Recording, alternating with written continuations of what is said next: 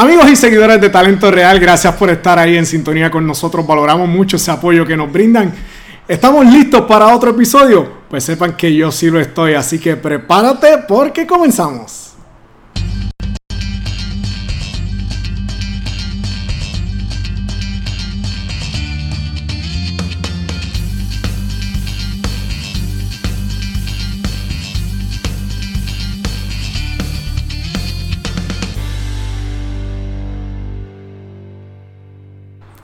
Saludos amigos y seguidores de Talento Real, bien agradecido por estar compartiendo con todos nosotros, lo valoramos muchísimo. Recuerde que nos puede seguir a través de todas las redes sociales, eh, nos busca en Facebook, en Instagram, nos puedes buscar en nuestro canal de YouTube Talento Real.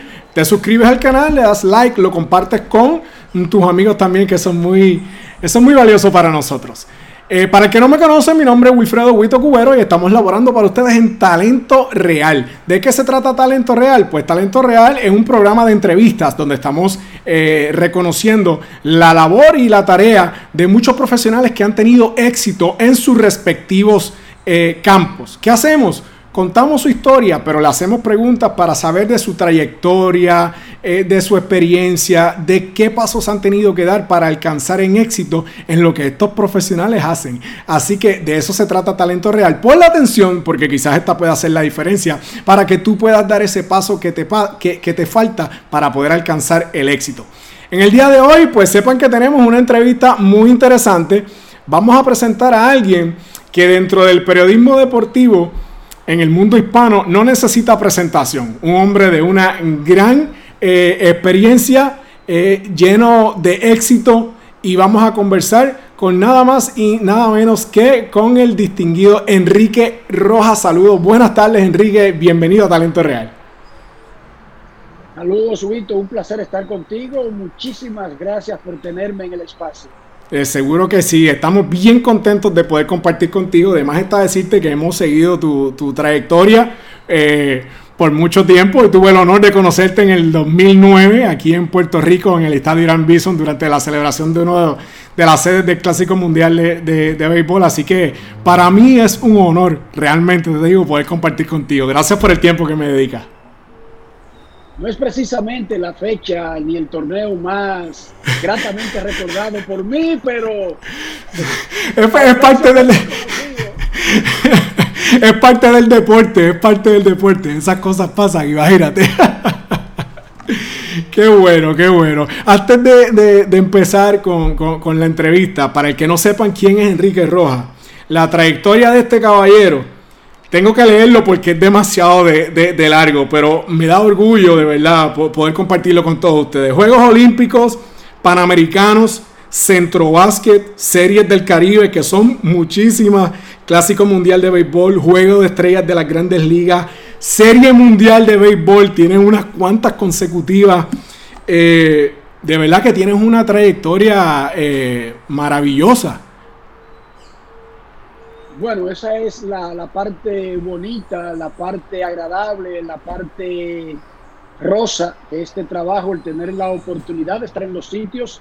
Y si uno escribe de béisbol y habla de béisbol, respira béisbol, pues lo ideal sería poder estar en los grandes eventos del béisbol. Mm, y precisamente yo he tenido esa maravillosa oportunidad, esa dicha, esa suerte y estoy muy agradecido, es la experiencia, es la, la parte que nunca me arrepentiré de haber tomado la decisión de hacer lo que hago, estar precisamente en los eventos más importantes del área a la que me dedico. Tú hablaste de, no mencionaste los campeonatos internos de ligas como las ligas invernales que he estado en la Liga de Puerto Rico, he cubierto la Liga Dominicana desde que tengo uso de razón, he estado en partidos de Venezuela, de, México, la Serie del Caribe, otros eventos internacionales. Yo estuve en una copa que hicieron cuando eh, inauguraron el estadio Hiram Bison. Los senadores de San Juan y los Tigres del Licey jugaron una copa que se llamó Copa Amistad. Ahí también estuve yo en un invierno en San Juan, Puerto Rico, hace muchísimo tiempo. Y entre otras cosas, eventos especiales que han tenido quizás una o dos ediciones Yo estuve en varios clásicos de Carlos Baerga que lo hacía ah. durante el invierno también, que eran unos eventos impresionantes que lograba captar la atención y el apoyo de muchísima gente del béisbol, pero también figuras de otros deportes y del arte. Fui a muchísimos eventos de Carlos Baerga también en el Hiram Bithor. Entre otros, fui a Ponce a cubrir a los Marlins de Miami y los indios de Cleveland en el 96. Se suponía que iban a jugar dos partidos, pero el sábado cayó aguacero de tal tamaño que solamente se pudo jugar el domingo. Bendito. Tengo dos o tres experiencias arriba. Lo sé, lo sé. Realmente eh, resumir tu trayectoria es un poco complicado porque los éxitos que has alcanzado son muchos para orgullo tuyo, para orgullo de tu país, la República Dominicana, que siempre lo representas con ese, ¿verdad? Con, con ese orgullo. Así que te felicitamos por eso, porque sabemos que has trabajado y que has logrado sembrar y lo cosecha porque la gente valora mucho y respeta tu trabajo, que eso también es algo bien importante para el periodista. Claro, pero hay que recordar que básicamente el periodista sale a cubrir noticias, no es exactamente la figura de los eventos, no es un simple mensajero. Los protagonistas son los que te he mencionado, todos esos grandes peloteros latinos que he tenido la oportunidad de cubrir. He hecho, he tratado de hacer quedar bien a muchísimas personas que me ayudaron en la instrucción, en la preparación, incluyendo muchos boricuas que han sido parte esencial de mi vida porque yo me formé en República Dominicana, pero uno de mis, de mis primeros trabajos fue en Associated Press, en el, eh, el área, el headquarter que tenía en Puerto Rico, en el área del Caribe. Y Sumael Torres fue el primero que me dio esa oportunidad de estar en prensa asociada en AP y, luego para yo entrar a ESPN, el primero que me da la oportunidad es Javier Maimí, un ex compañero mío de AP, y luego de manera formal, ya cuando me mudé a Estados Unidos, Carlos Cabán, otro puertorriqueño, que en ese momento era jefe de ESPN, o sea que, aunque mucha gente no lo sepa, porque no somos figuras como para que la gente conozca todos esos detalles, los boricuas de alguna manera u otra han estado muy ligados a oportunidades grandes que yo he tenido para poder hacer mi trabajo. No dije para brillar, porque eso lo hacen los protagonistas que están en el campo. Repito, uno solamente sirve como un simple mensajero, un intermediario entre el público y los reales protagonistas. Qué bien, me parece maravillosa esa, e, e, esa, historia que nos estás haciendo contar en estos momentos. Si nos hablas un momento de, de, los inicios de tu carrera, ¿cómo Enrique Rojas entra al periodismo deportivo? Bueno, como a los 7 u 8 años yo jugaba pequeñas ligas y temprano me di cuenta que tenía un talento para jugar al béisbol, pero contra niños de 7 y de 8. Cuando fuimos avanzando en edad, ellos como que se ponían grandes y fuertes y más rápidos y tiraban la reta más rápido y yo como que seguía en cámara lenta, viendo todo muy en slow motion. Y ese fue el aviso de que no iba a ser el béisbol que no iba a poder salir a camino, así que temprano en mi vida yo decidí que quería trabajar en béisbol y temprano en mi vida me di cuenta que no iba a ser como jugador. Y, y opté, amaba la forma de narrar las historias, sobre todo escritas, de esos grandes periodistas que cubrían las grandes ligas para las agencias internacionales y que sus cables salían en todos los medios de, del mundo, no solamente de Latinoamérica, pero en ese momento yo no sabía del mundo, yo hablaba de República Dominicana, claro. pero yo veía que era una diferencia con el que escribía para el periódico local porque el que escribía el cable salía en todos los periódicos y eso como que me llamaba la atención. Ven acá, eh, ¿por qué todos ponen como que este trabaja para todos los periódicos? ¿Verdad? Eso me llamó la atención y eso me enamoró. Y yo temprano, gracias a Dios, me di cuenta. Hay personas que tardan en darse cuenta cuál es su verdadera vocación y quizás no necesariamente pierden tiempo, pero eh, dejan de dedicar a su verdadera vocación parte de sus vidas. Yo me di cuenta muy temprano, afortunadamente, y creo que yo soy periodista por osmosis. Eh, soy un autodidacta leyendo, leyendo los periódicos. Yo leía los periódicos de atrás para adelante. Yo también. Yo también. última hora. Yo también. Que no era un periódico estándar que tiene diferentes cuerpos, sino uno de esos periódicos tabloide donde todo está en una, en, una misma sección, aunque separado dentro de, de, la presentación. Y yo lo leía de atrás para adelante y esa fue mi escuela principal. Y yo creo que tenía esa escuela a los 8, 9, 10 años. Yo recuerdo que como a los 11 o 12 yo comencé a escribir historias con un lápiz de carbón en una mascota. O sea, yo veía un juego o leía los periódicos y yo hacía que supuestamente mi propia crónica.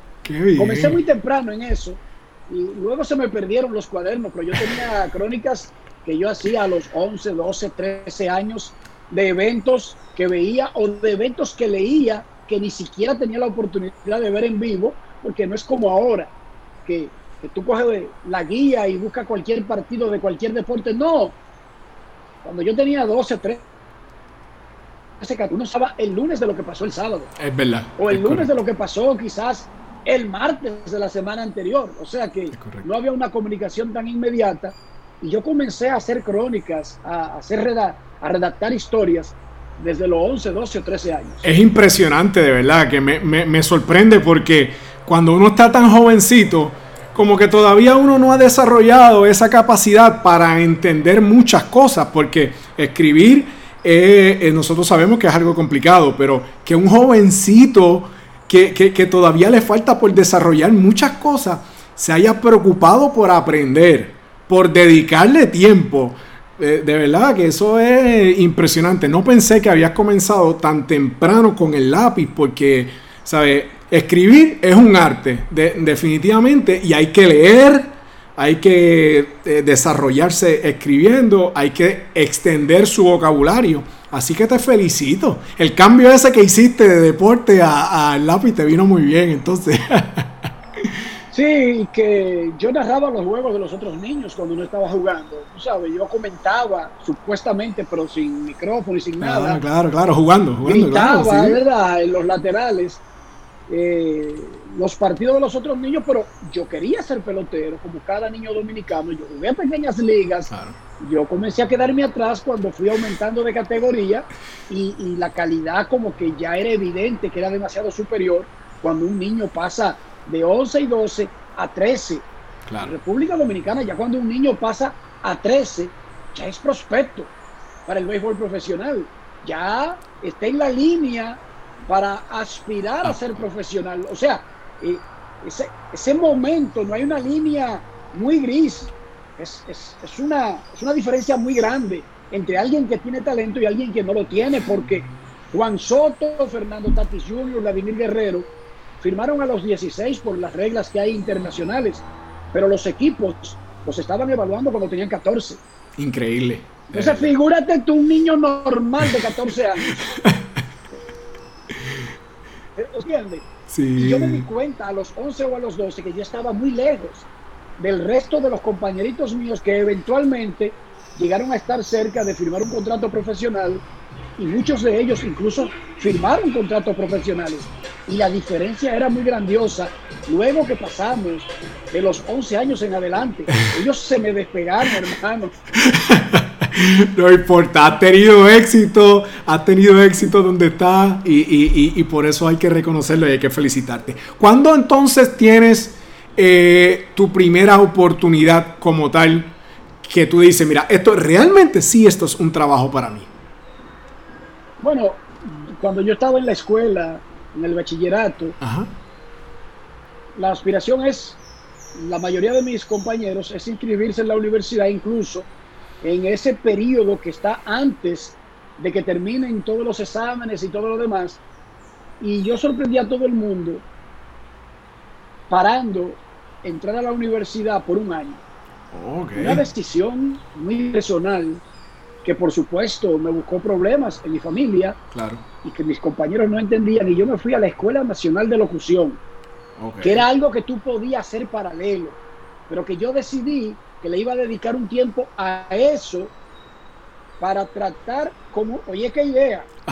Yo dije, Yo quiero estar en los medios de comunicación hablando de pelota. Pero para yo poder tener una autorización de escribir, necesito una carrera universitaria.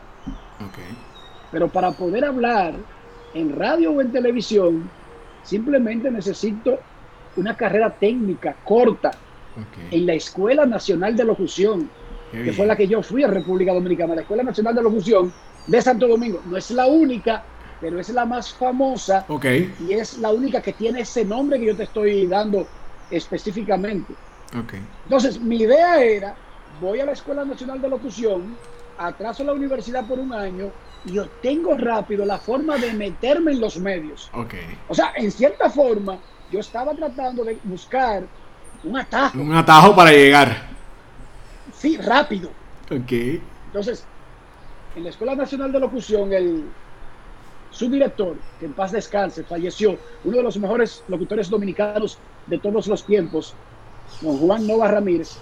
Él era el subdirector, era el maestro de varias materias en particular. Y teniendo yo un cuatrimestre, tres o cuatro meses en la escuela,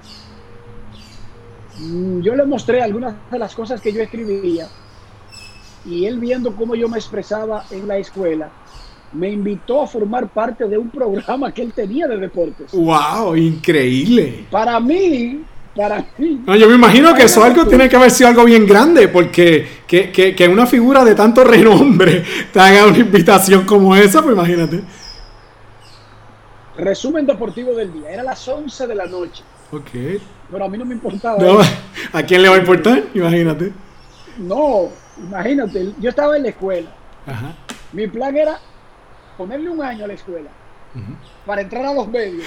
Y a los tres meses, nada menos que el subdirector me está invitando a un programa que él producía. Fantástico. Wow. Bueno, la historia es que comienzo con él en el programa y de repente atraigo la atención de otras personas y de repente ya estaba en dos programas. Wow. Y resulta que no se dio el plan de terminar la Escuela Nacional de Locución. ya estaba en los medios. Se aceleró todo, se aceleró todo. Claro, porque había un plan detrás de todo lo que yo, hice. Y el plan se cumplió a los tres o cuatro meses. Como que ya no tenía sentido seguir en la escuela. Claro. Yo no lo recomiendo eso. Ojo, yo no estoy recomendando eso. Yo te estoy contando lo que pasó. Claro, claro. Estoy siendo, estoy siendo sincero. Honesto, sí. Y me inscribo entonces en la universidad. Acelero el proceso, en lugar de durar un año fuera de la universidad, duré solamente como seis meses. Y me inscribo en la universidad. Ok. Al mismo tiempo, seguía en los medios electrónicos. Estaba en la radio, de repente ya estaba en transmisiones de grandes ligas, estaba en, programas antes de los Juegos de la Liga Invernal y colaboraba escribiendo artículos, algo que yo hacía desde que entré a la Escuela Nacional de Locución, se la mandaba a los periódicos, ellos veían si tenían algún valor, le daban alguna forma, ¿verdad? Sí, sí. Profesional y lo publicaban con mi nombre. Ah, increíble. comenzaron a publicar en Listín Diario y otros periódicos. Y bueno, ya básicamente yo estaba en los medios y estaba en la universidad, la Universidad Autónoma de Santo Domingo. ¿A qué edad? La primera universidad de América. Wow. Estamos hablando 1989. Wow. Yo todavía no había cumplido 20 años. Tenía 19. Cumplo al final del año, es que yo cumplo años. Ok mi cumpleaños 20 iba a ser en diciembre 20 del 89. Entonces, ya a los 19 yo estaba establecido, hablando en los medios, y estaba en la universidad.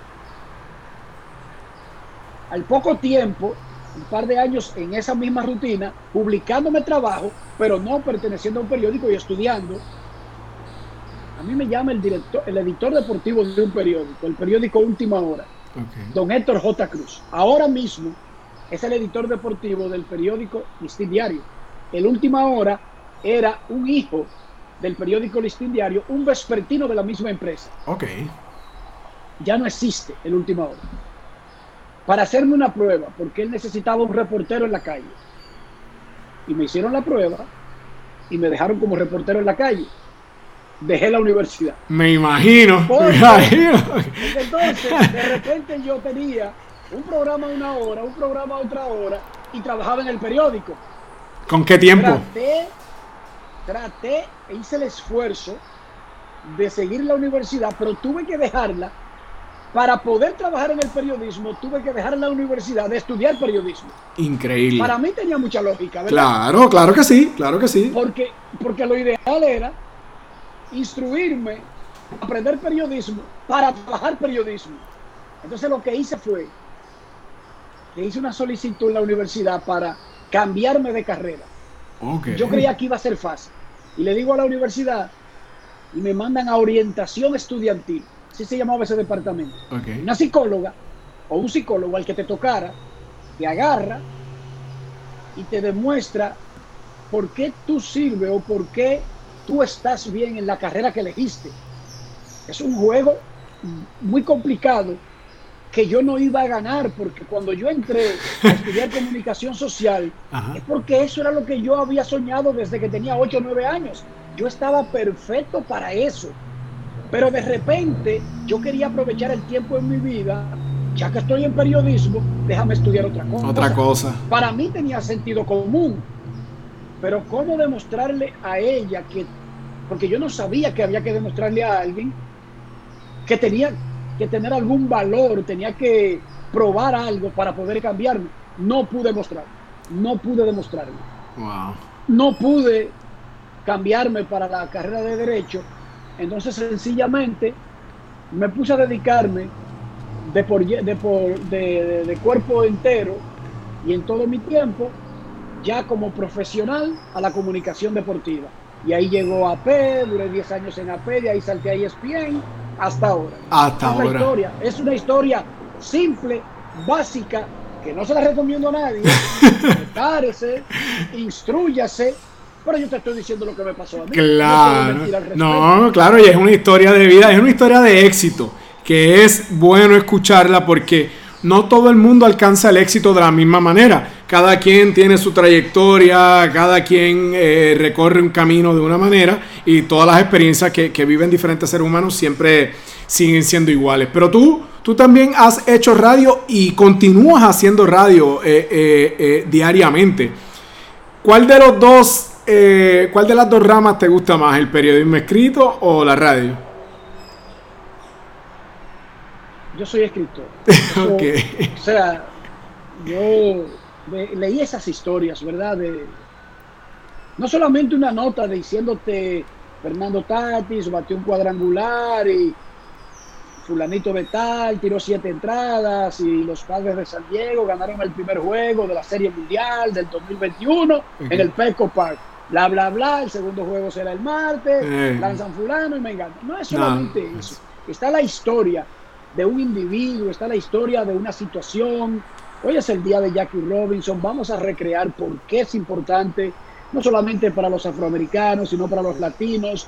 Vamos con las estadísticas, vamos a ver qué, qué, segmentos representamos nosotros. Vamos a hablar de los pioneros, quién es Hiram Bithorn, porque es importante saber quién es Roberto Clemente, qué enfrentó Roberto Clemente, qué enfrentó Juan Marichal y Felipe Alou. Eso es lo que me apasiona. Entonces, escribir es lo que a mí me gusta. Sin embargo, yo no debo dejar de admitir que la radio es el, medio de comunicación por excelencia. Sí, yo sé que el que está viendo esto nació en una era donde tenemos redes sociales, donde tenemos internet, donde tenemos YouTube, donde ni siquiera la televisión que tú recibes en tu casa te llega ya por un cable o por una antena sino que te llega por, por internet. Todo eso yo lo entiendo. Sin embargo, yo creo que la radio sigue siendo el medio de comunicación más democrático porque es el más barato, es el que no excluye a nadie. Cualquier campesino del monte más votado de, de, Mayagüez, de una montaña, de Santo Domingo, puede tener un radio. Eso es correcto. Eso es y correcto. no necesita tener energía eléctrica para encenderlo ni para captar una señal. Claro, yo concuerdo completamente, yo, yo concuerdo contigo. ¿Sabes por qué? Me, me, me voy a salir 10 segundos del tema, pero lo que quiero es reafirmar lo que tú estás diciendo, porque aquí en Puerto Rico nosotros vivimos una experiencia horrible con el huracán María. ¿Y Exacto. qué medio fue el que salió, el que sacó la cara por todo el país? La radio. En ese momento. Incluyendo para mí. Claro, claro. La, la, la, la- Incluyendo para mí. Sí, sí, sí. Sí. las emisoras de Puerto Rico tratando de, de- de comunicarme para ver amigos, familiares, boricuas y dominicanos, Ujú. si estaban aislados, que qué pasó con ellos, Sí, que sí. si simplemente no tenían comunicación o les pasó algo. Claro. Y la única forma que La radio. había era sintonizando emisoras que estaban en TuneIn, Sí. que nunca se cayeron, Nunca se que, cayeron. que fueron inmunes a la desgracia, que fueron inmunes a ese terrible momento. Por eso es el medio más democrático. Yo lo Tú no respeto necesitas mucho. pagar un servicio caro para tenerlo. Afortunadamente todavía la mayor, la mayor parte de las programaciones de radio son gratuitas. Sí. Por eso te digo que con un radio de pila barato de 10 dólares, con un paquete de, de baterías y con un, con un vaso de café, un campesino se mete en un conuco y se pasa el día entero como único acompañante. Y por eso yo considero que tumbar a la radio, No. yo no veo forma. No, yo- yo tampoco. He calculado por donde quiera No. y he visto el impacto de Twitter, de Instagram, de las redes sociales, del satélite y no veo forma de superar eso. No. A mí me encanta la radio. Me fascina. tengo un respeto a la radio, No. aunque a mí lo que más me gusta es escribir. Sí, pero yo, yo a, a mí la radio me fascina, me encanta y entiendo que es un medio que va a seguir. eh, eh, mi- mientras las cosas sigan evolucionando, la radio siempre se va a mantener, hay- hay- hay- siempre va a tener su audiencia, siempre va a tener sus seguidores y el deporte siempre está presente en la radio y eso es algo que, que- que nos encanta y que yo valoro muchísimo. Eh, ¿Cómo evoluciona tu carrera una vez tú recibes esa maravillosa oportunidad de ESPN? Tienes que dejar a tu país, obviamente, pero es una evolución dentro de lo que tú haces, es, es un paso importante, pero ¿cómo cambia ESPN o el trabajo en ESPN la vida de Enrique Rojas? Lo primero es que asombrosamente ESPN no me buscó. No, Yo no tenía un trabajo y dejé República Dominicana porque tenía un- trabajo en ESPN. ok, Yo estaba trabajando como columnista en ESPN desde que nació, ESPN Deportes. y ESPN Deportes, sí. Era columnista semanal de ESPNdeportes.com, era el corresponsal de AP y bueno, trabajaba para medios dominicanos, para Tigres del Licey. Estaba bien, pero yo tenía un vacío que necesitaba llenar. Yo quería saltar a otro nivel. Yo quería yo narrar historias de grandes ligas, pero las grandes ligas, con todo y que República Dominicana tuviera 100 peloteros cada año en los rosters, las grandes ligas no se juegan en Santo Domingo, no se juegan en Carolina, No, las grandes ligas no se juegan en Bayamón. Para tú estar en grandes ligas, tienes que irte donde están las grandes ligas. claro, Si tú te quieres ir a la Bundesliga alemana, tienes que irte para Múnich, sí, tienes que mudarte para Alemania. Si quieres cubrir la liga de España, tiene que ir a por más que tú brinques y saltes, tienes que mudarte para Barcelona, tienes que mudarte para Madrid. Claro. Oh, Sí. Entonces yo, Sí. me- yo quería irme para Estados Unidos para estar en el corazón de grandes ligas y cubrir las grandes ligas, no cuando yo diera un viaje de República Dominicana como lo hacía constantemente, sino de una manera básica, diaria. Y decido irme a Estados Unidos. Y se lo informo a ESPN. ok. Y se lo informo a AP. Se lo dejaste saber. Sí, pero no había como un puesto esperándome. Está bien, lo sabemos, cualquier cosa, estaremos atentos, bla, bla, bla. Pero yo me fui como quiera. Ok. Y mucha gente en República Dominicana me dijo, tú estás dejando muchas cosas que están aquí sólidas. Quizás no te vaya tan bien y quizás tú sabes las historias que si tú te vas para Los Ángeles y quieres ser actor, va a tener que trabajar en muchos restaurantes, en muchos vale parking, etcétera. Todos esos cuentos me lo hicieron y yo como quiera me fui. Afortunadamente, afortunadamente y gracias a Dios y gracias a muchísimos amigos y que yo se lo hice saber a todo el mundo, en ese 2005 cuando yo me voy, cubrí ciclones para el nuevo día de Puerto Rico. Cubrí grandes ligas para el USA Today. Cubrí grandes ligas para Univision. Cubrí pelota para AP. Cubrí la Serie Mundial para ESPN. Medias Blancas. O sea, yo me convertí, y me perdone la palabra, en un prostituto. No, pero te entiendo. nadie era mi jefe. Y, asombrosamente vinieron los ciclones en ese 2005 en ese verano del 2005. ¿Y sabes qué?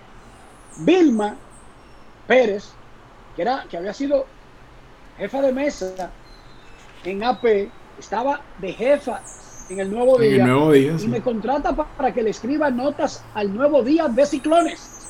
Wow. De ciclones. Y yo lo cogí, yo lo tomé. Y el equipo, y después el equipo de Miami Heat jugaba una serie de exhibición siempre en Puerto Rico. Y el nuevo día como que tenía algo que ver con el patrocinio. Y me llaman para que entreviste a Shaquille O'Neal de One Way, que me lo iban a poner a mí solo. En el 2006. Eh, para que hiciera una nota como de avanzada. Todo eso. Eh, yo lo hice en el 2005 para todo el mundo. Entonces, cuando yo cubro la Serie Mundial, Carlos Cabal me dice, nosotros queremos que tú trabajes solamente para ESPN. Lo que quiere decir que yo vine en junio del 2005 durante seis meses fui un feliz prostituto, digamos un freelance, un stringer. Sí. Pero a partir de enero del 2006 ya yo quedé amarrado solamente para ESPN hasta el día de hoy. Esa fue la historia del asunto. Wow, 16 años han pasado ya. Sí. Eh, inicialmente yo me habría sentido satisfecho con haber solamente durado el 2006 Estoy enormemente satisfecho de todo el tiempo que ha pasado y no importará, mira, yo creo que lo mejor que me ha pasado en mi vida fue haber entrado a AP cuando yo estaba todavía comenzando, antes de que terminara de moldear un estilo. Y entonces, entre Ismael Torres, Javier Maimí, todos esos editores con los estándares altos de calidad, ¿verdad? De AP, me controlaron mis impulsos, me pararon el choque cuando me tenían que parar, me, dijeron stop. Okay. Es así, es así y es así. Y esa ha sido la mejor enseñanza que yo he recibido. Y eso me ayudó a moldearme. Entonces yo salté de AP a ESPN. Desde 1994 hasta ahora que tú y yo estamos hablando, estamos en abril del 2021, yo he estado o en AP o en ESPN durante mi vida. Qué bien. Saca el tiempo para que tú veas que además de que me han pagado un dinero por el trabajo, me han dado clases gratuitas para formarme.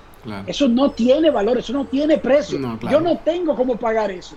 Si a mí me cobraran para atrás tanto AP como Increíble, ¿no? Y, te ha tocado vivir, al igual que yo lo viví, ¿verdad? Eh, yo pienso que hemos sido afortunados porque pudimos ver una transición bien importante que ocurrió en los medios de comunicación, donde lo tradicional, tristemente, ¿verdad? Porque a mí me encantaba ver el periódico ahí siempre, y me gusta todavía.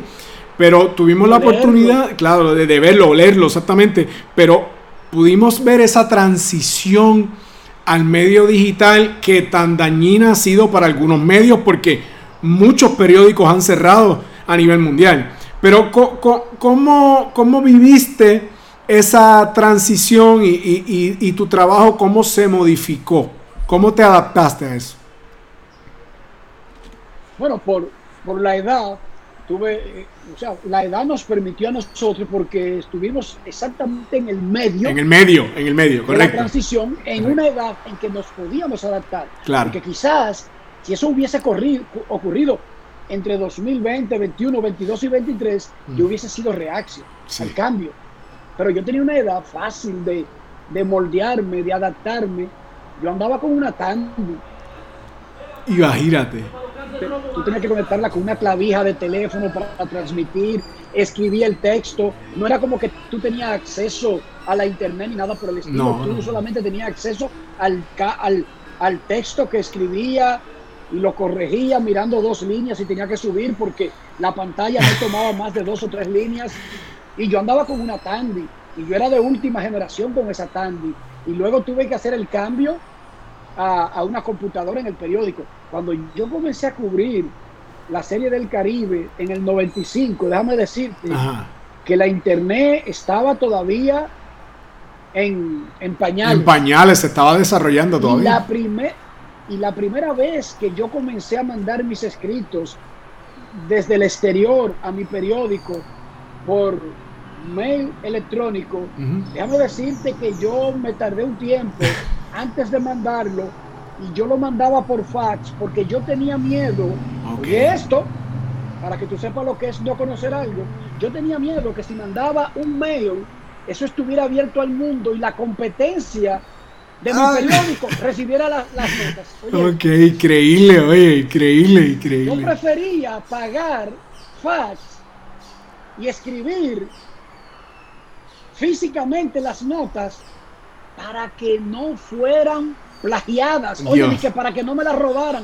Notitas de, pelota. ¿Quién se iba a robar eso? Pero en mi mente, la competencia del periodista, no, son noticias secretas que son solamente de mi periódico. Si yo lo mando por ese asunto de que de la internet, eso va a estar abierto al mundo. Oye, qué tontería.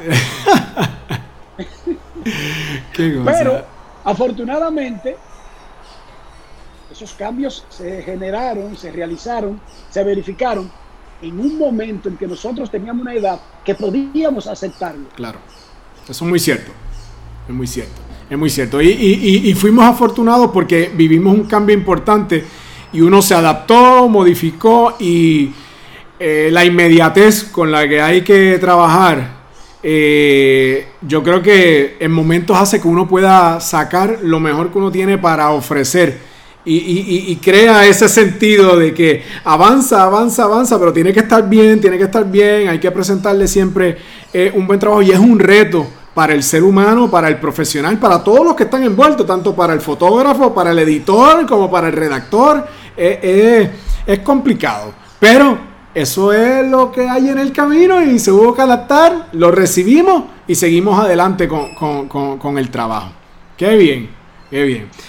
Queríamente eso, yo lo que creo es que sin importar la plataforma, sin importar la era, sin importar el medio que usa un periodista, lo básico ha estado ahí por cientos de años. Sí, y no ha perdido la esencia. Sí, sí, Hay una responsabilidad cuando un periodista informa. Eh, cada vez que tú anuncias algo, pone en riesgo tu credibilidad. Lo único que tiene un periodista o lo más valioso que puede tener un periodista es la credibilidad.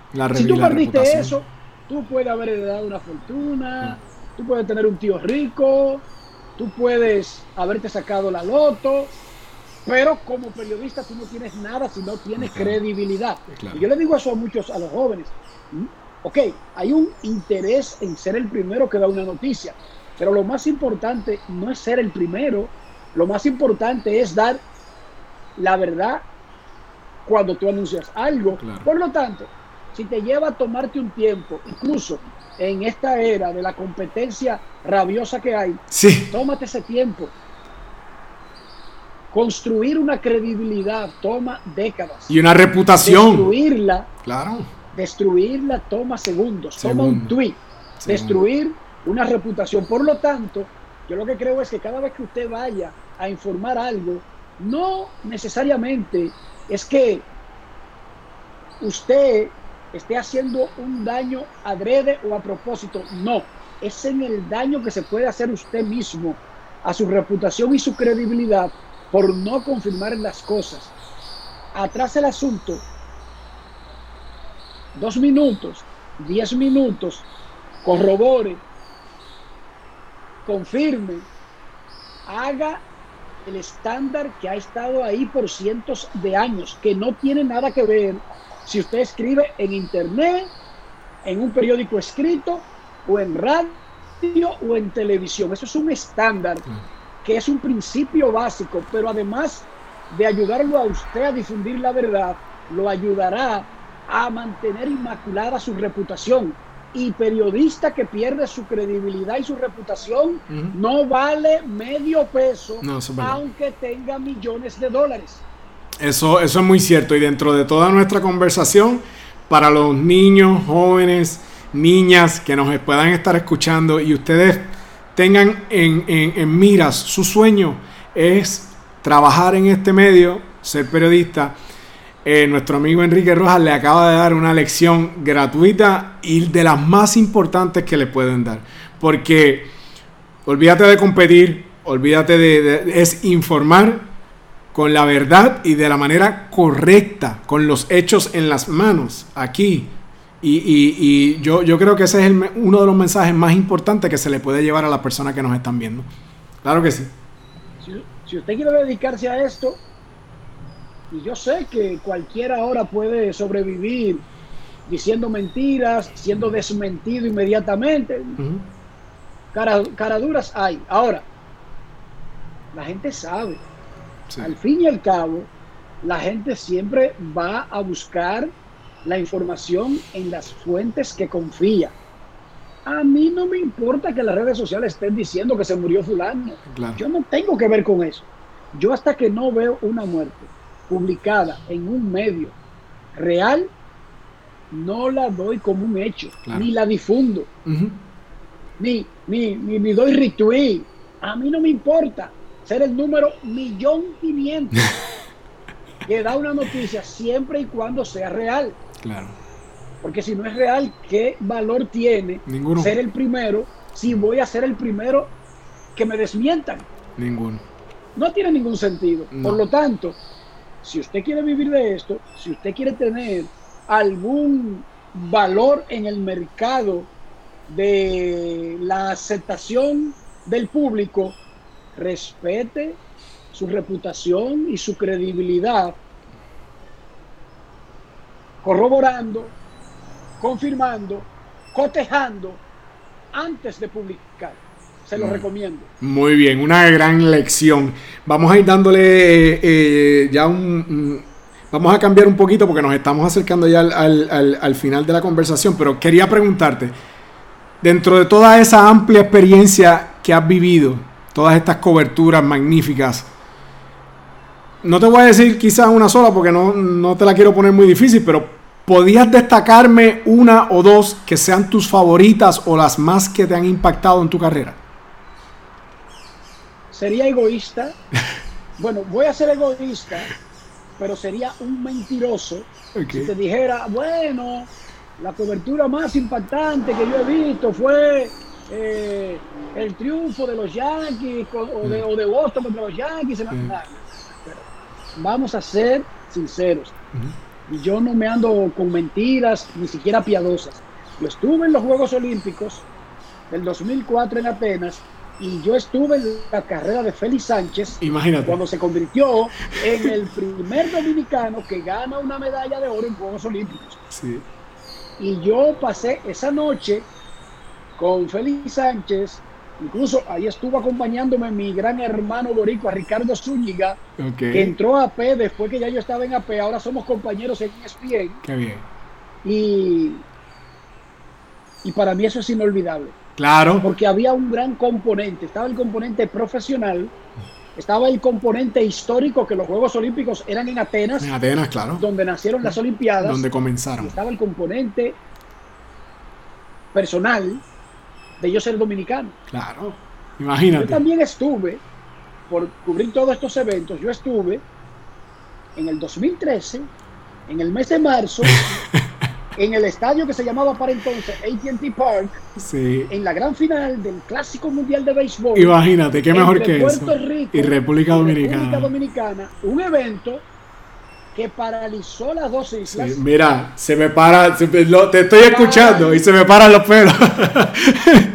un evento que a pesar de jugarse en una hora muy tarde, muy tarde. el horario caribeño paralizó las dos islas. Completamente. Y posiblemente tú tengas que buscar algo como unas elecciones o algo por el estilo para conseguir un evento de semejante rating en la historia de los dos países. Entonces, yo cubrí ese clásico mundial de béisbol desde los entrenamientos cuando República Dominicana aplastó a los Yankees en Tampa y aplastó a Cole Hammers y los Phillies de Filadelfia en Clearwater, dando un indicio de lo que venía en el clásico. Lo cubrí desde los entrenamientos hasta ese partidazo 3-0 de Samuel de Duno con, contra el equipazo boricua en la gran final en el AT&T Park. Sería un mentiroso si te dijera otros eventos. Y he estado en lo de béisbol, he estado en todo lo que han ocurrido recientemente, que sean eventos grandes que tengan que ver con profesionales, y te, y te admito, para mí, los más grandes, aparte de esa serie del Caribe del 95, ¿verdad? Muy buena, imagínate, con ese Dream Team, sí, no, son, son, momentos bien bonitos, de verdad. Ah. Yo todavía recuerdo cuando terminó el último partido y la derrota de República Dominicana en el día 6 contra el Dream Team que terminó invicto y que República Dominicana le ganó todo el mundo, menos los dos juegos contra Puerto Rico. A Gilberto Santa Rosa saliendo desde el center field durante la parte de cierre. Eso no se me olvida. Eso te olvida, qué cosa. ¿eh? qué impresionante, qué impresionante. Eh, eh, me queda poco tiempo, pero quería preguntarte, porque para mí esto es algo de valor y es una pregunta desde el punto de vista que que a mí siempre me ha interesado, porque tú tienes voz y voto en la selección de Cooperstown tú recibes esa boleta y, tú tienes el honor de poder elegir. Para mí, eso es algo bien valioso, eh, eh, que, me, me, gusta mucho, me llama mucho la atención, pero quiero saber cómo tú lo ves y cuán difícil para ti o si es fácil cuando llega e, ese momento de, de hacer esas elecciones. Es difícil porque uno sabe todo lo que está en juego. Yo me tracé estándares Sí. Que los escribí en una columna antes de recibir mi boleta. Yo escribí algo llamado como mi última boleta imaginaria. Porque a partir de la próxima ya comienzo a recibir. Ya cumplía el décimo año y comenzaba a recibir mi boleta del Salón de la Fama como un miembro de 10 o más años en la Asociación de Escritores de Béisbol de América.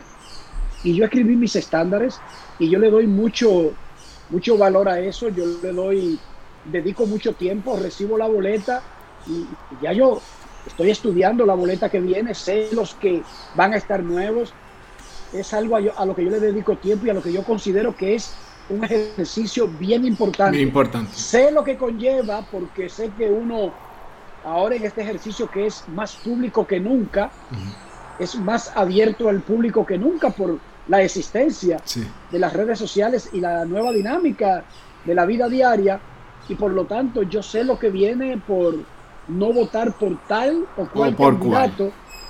Por lo tanto yo sé a lo que me expongo, eh, lo que está en juego, pero sobre todo yo conozco mi responsabilidad, sé la importancia del Salón de la Fama y conozco bien sus estándares.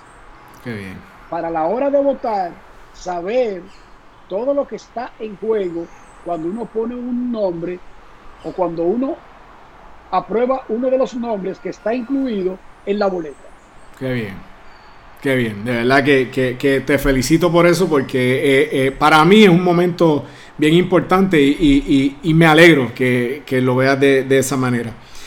Eh, si fueras a seleccionar desde tu punto de vista, no te voy a decir que nueve, pero por lo menos los cinco hermanos dominicanos que a tu juicio son los más destacados históricamente en el béisbol de las grandes ligas. Hay unos que ya no juegan, pero todavía hay otros que todavía se van desarrollando. Y, si quieres decirme cinco, cinco. Si quieres llevar a nueve, como tú quieras, lo puedes hacer. Pero es que me interesa escuchar de tu parte eso. Primero vamos a comenzar con los que están en el Salón de la Fama. Sí, muy bien. O sea, que ya, ya recibieron un reconocimiento automático que es imposible ignorar. Claro. Los Juan Marichal. Imagínate. ¿Qué mejor que eso? Pedro Martínez y Vladimir Guerrero son los que están en el Salón de la Fama. Claro, eso, eh, es, esos están incluidos ya. Sí, Albert Pujols. Claro. ¿Tiene para mí, discute para cuando se retire ser el mejor dominicano que ha pasado en la historia de Grandes Ligas. Concuerdo y creo que pocos van a disputar eso. No, sí. Hay un personaje bastante contradictorio, bastante polarizante, que es Alex Rodríguez. Oh. Tú sabes que nosotros los dominicanos, como dice Delin Betances, quien nació en Brooklyn, nacemos donde nos da la gana. Nosotros los dominicanos no, tenemos, no seguimos mucho eso de las reglas. De dónde nacemos para ser dominicanos, ¿verdad? Tampoco los puertorriqueños. No, tampoco, tampoco, tampoco. Eso es una realidad. Siempre hay puertorriqueños por ahí en todos lados, claro. Sí. Y que algunos nunca han ido a la isla y sienten ese amor y pelean más por la isla que, que los que viven en la isla, ¿verdad? Entonces, ese es uno de los mejores jugadores de la historia del béisbol y uno de los más importantes, pero sabemos las razones por las que no por ahora o por todos estos tiempos va a ser electo al Salón de la Fama. No va a ser electo por todos estos tiempos si es que es finalmente en algún momento ingresado al Salón de la Fama de Cooperstown. Sammy Sosa, quien está a punto de salir de la boleta, ha sido uno de los atletas dominicanos más inspiradores de la historia. De la historia, claro. No solamente como pelotero, como personaje, como todo. Sammy Sosa en un momento llegó a ser como el Jack Veneno, murió recientemente. No sé si no, lo, sé, sé que murió recientemente. el Calito Colón de Puerto Rico, exactamente. Que fueron esas personas que, uno sabiendo que se dedicaban a, a, una, a una rama del entretenimiento que era más entretenimiento que deporte, pero que llenaron un, rol para mí. Son leyendas, son iconos. de darnos una identidad de tener héroes. Claro. De que no solamente nosotros perdíamos, que también teníamos tipos que siempre ganaban. Claro. Porque esa es la historia de Carlito Colón y de Jan Veneno. Siempre, siempre, siempre. es el que tú puedes apostar. Míralo ahí, ya ganó. ¿Tú entiendes? Claro. Entonces, Sammy Sosa es como una especie de un personaje de esos en la, en la historia dominicana. No sé si va larga la lista para. No, no, no, no, no, no, es, eh, eh, eso está perfecto, pero déjame contarte una anécdota cortita de, de, de Sammy Sosa en el 98. me olvidó un tío. ¿Cuál, cuál? Dime cuál es, cuál. Don, don Felipe Rojas Alou. Alou. Para mí, posiblemente, el beisbolista más importante en la historia de República Dominicana. Y no está en el Salón de la Qué increíble, ¿verdad? Que, llegar en esa época difícil para los latinos, no llegó a acumular los números como pelotero. Y luego fue el manager latino más importante, aunque no ganó la Serie Mundial, y tampoco lo van a elegir como manager. Pero si tú juntas 60 años en, en el béisbol profesional, posiblemente don Felipe Alou sea el beisbolista más importante en la historia de República Dominicana. Qué bien, y se merece ese crédito. Yo sé que su país le da el crédito que él se merece eh, y, eso, eso también es importante decirlo. Con Sammy Sosa, rapidito, en el 1998, cuando él estaba eh, eh, en aquella carrera gigante con Mark McGuire, en Puerto Rico pasó el huracán George, que también fue desastroso. No fue como María, pero fue desastroso. Y eso pasó en, en, medio de, esa recta final donde los honrones cada, cada juego contaban, Maguire estaba al frente, Sammy lo perseguía. Y tú no sabes lo que yo sufrí porque no me pude enterar hasta que pasaron muchos días después que ya Mark Maguire era quien se había eh, eh, eh, apoderado de, ese, de ese liderato y sufrí mucho en ese momento desde el punto de vista como fanático porque yo era un muchacho todavía, pero yo disfruté de ver mucho lo que Sammy Sosa hizo ese año y, la, la, interacción que lograron entre los dos también. Y porque sigue siendo latinoamericano, sigue siendo hispano Y si tú me hubieras preguntado a mí, yo el que quería que, que, que, liderara eso era Sammy Sosa y punto. ¿Entiendes? este, y, entiendo lo, lo, que dices acerca de él y yo espero que en algún momento se le reconozca. Sé que pues, hay muchas cosas que están corriendo por ahí, pero ese pelotero es uno que sí marcó, como tú dices, dejó un impacto y una huella como dominicano, como hispano, como latinoamericano en el béisbol de la Grandes Ligas y se merece ser reconocido sin duda. Claro, imagínate en ese 98 ser recibido por el Papa, eh. prendió el arbolito de Navidad con los Clinton. O sea, Sammy Sosa dejó de ser un pelotero, dejó de ser un atleta. Una celebridad. Es increíble. Era una celebridad. Yo, yo lo comparé como si fuera una, una estrella de rock de los 80, que llegaban las estrellas de rock y todo se polarizaba. Así más o menos. Pero ese carisma esa buena vibra que te daba cuando tú lo veías. Es un, para mí fue un digno representante de, la raza completa como tal. Y hay cosas que tú no las puedes borrar. La habilidad que tiene que tener un tipo para mover las muñecas, tener el ojo, para darle a la hora, eso no lo quita a nadie, eso no lo despinta a nadie. Eso no lo despinta a nadie. Y recuerda el número que usaba Sosa y la posición que jugaba. y el color de su uh, piel. Seguro que sí, seguro que sí, seguro que sí. sí, sin duda, sin duda, un, un, gran, un gran pelotero para recordar. Eh, ¿Tu pelotero favorito cuál sería? Jackie Robinson. Jackie Robinson. Yo soy dominicano, sí, Jackie Robinson. No lo eh. vi jugar, pero yo siempre he tenido a Bay Ruth como una cosa infrahumana, tú sabes. Sí. Yo, he sido fanático de los Dodgers toda mi vida y conforme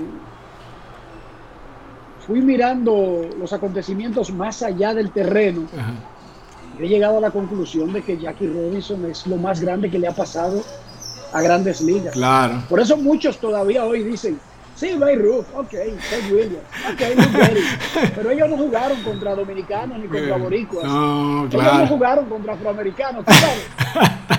no es que la tenían fácil, pero como que no tuvieron la real competencia que debieron tener para uno saber que realmente eran los mejores. Ahora, Jackie Robinson sí la tuvo difícil, mi hermano. Sí, dificilísima, de verdad. Jackie la tuvo difícil. Y creo que sin Jackie no habríamos tenido Roberto Clemente, para nada. Sosa, Pedro Martínez, para nada. Juan Marichal.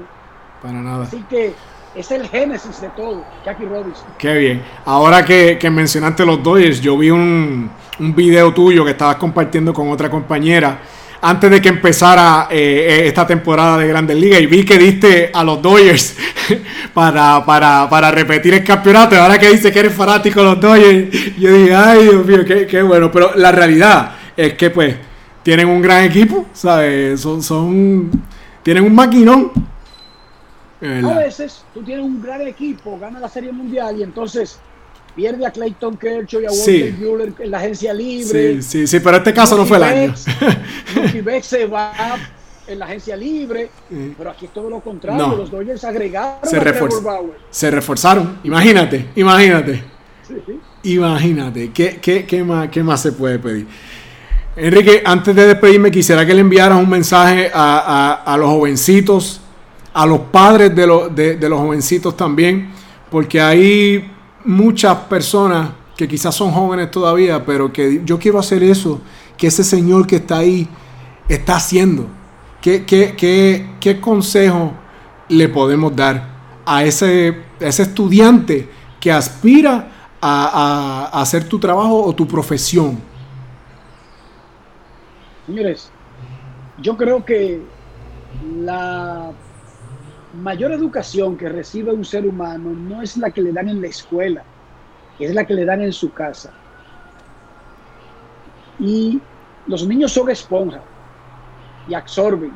Y tú no, no enseñas tanto con un pizarrón, tú enseñas con el ejemplo. Entonces, nosotros como padres tenemos que saber que cada vez que nosotros hacemos algo, nos estamos convirtiendo en un espejo en el que se ven nuestros hijos y los que nos rodean debemos tener eso siempre presente. Y si ya tú comenzaste esta carrera, tú estás crecidito, ya pasó la parte en la influencia de tu familia, en la influencia de tu padre, yo te digo que lea, aprenda. El mismo tiempo que tú inviertes en buscar el último video de fulano, la tiradera de sutano, quién es la novia de Mengano, con quién se acuesta Sultanejo. Ese mismo tiempo tú puedes utilizarlo en aprender. Miren, cuando yo estaba creciendo, aprender era difícil porque primero no tenía los medios para comprar libros que quería leer. Yo tenía que hacer la fila en un periódico esperando.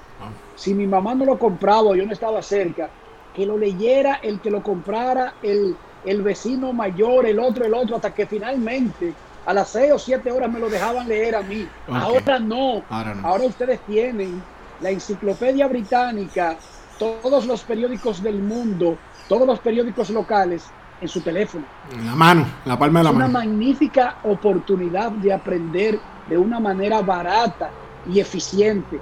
No está de más aprender de lo que sea para estar preparados, para poder defendernos en la vida. Este mundo cada día es más exigente. Siempre el más preparado es el que ha sobresalido y se ha comido al otro. Pero cada día la competencia es más feroz. Y si tú no sabes nada, si tú no estás preparado, tú vas a ser carne de cañón. Tú no vas a ser el que dicta, tú vas a ser el que obedece las reglas y las órdenes y el que sigue pautas. Por lo tanto, aprende, prepárate y nunca deja que nadie te diga que tú no puedes. Eso no existe. No hay nadie que no pueda. Tampoco los sueños se cumplen inmediatamente. A veces se cumplen de diferentes formas, de diferentes maneras, pero nunca abandones tus sueños. Eso yo te lo digo de consejo. Nunca abandones tus sueños. Tú no sabes para lo que te estás preparando. Tú no sabes dónde tú vas a encajar. Pero lo que sí yo sé es que si no estás preparado, cuando llegue la oportunidad, ni siquiera la va a ver venir. Porque no la va a identificar. Por eso tienes que estar bien preparado y bien instruido y, bien alerta para cuando esa oportunidad se presente, tú identifiques que esa es tu oportunidad. Tú no estés al lado en el mundo. No, tú estés preparado. Invierte tu tiempo bien. Aprovecha y oye música, disfruta, eh, baila, salta, brinca. Que una cosa no tiene que ver con la otra. No, correcto. Una cosa no tiene que ver con la otra. Tú puedes gozar, bailar, saltar, dedicarle tiempo al ocio y también prepararte. Sobre todo ahora que no tiene tantas obligaciones, no tiene hijos, no tiene que mantener una casa, no tiene que mantener una familia. Esta es tu oportunidad de prepararte para que puedas tener éxito en ese mundo súper competitivo que hay ahí afuera. Y que no te va a poner nada fácil. Nadie te va a poner nada fácil. Es una guerra a muerte. De todos contra todos. Por lo tanto, los que estén más preparados serán los vencedores. Métete en ese, métete en ese grupo. No te metas desde ahora en el lado de los vencidos. De verdad que son palabras sabias de, Enrique Roja, un hombre con una gran experiencia. La vida es dura, hay que seguir adelante y estar preparado es la mejor herramienta que tú puedes tener para, para lograr ese éxito que tanto anhela. Enrique, para mí ha sido más que un honor poder compartir este tiempo contigo. Te deseo todo el éxito del mundo y, y, y sé que el tiempo que estés trabajando, cada día vas a seguir haciendo un trabajo excelente porque lo has hecho a través de la historia. Para mí un placer, un honor y bien agradecido del tiempo que nos has dedicado. Muchísimas gracias a ti, Wilfredo, por invitarme. Tienes un amigo de este lado. Te deseo mucha suerte. Gracias. Y ojalá que lo que hemos hablado tenga algún beneficio para otros. Así será. para ti y para mí. Así será, así será. Éxito, un abrazo, mis mejores deseos siempre. Gracias.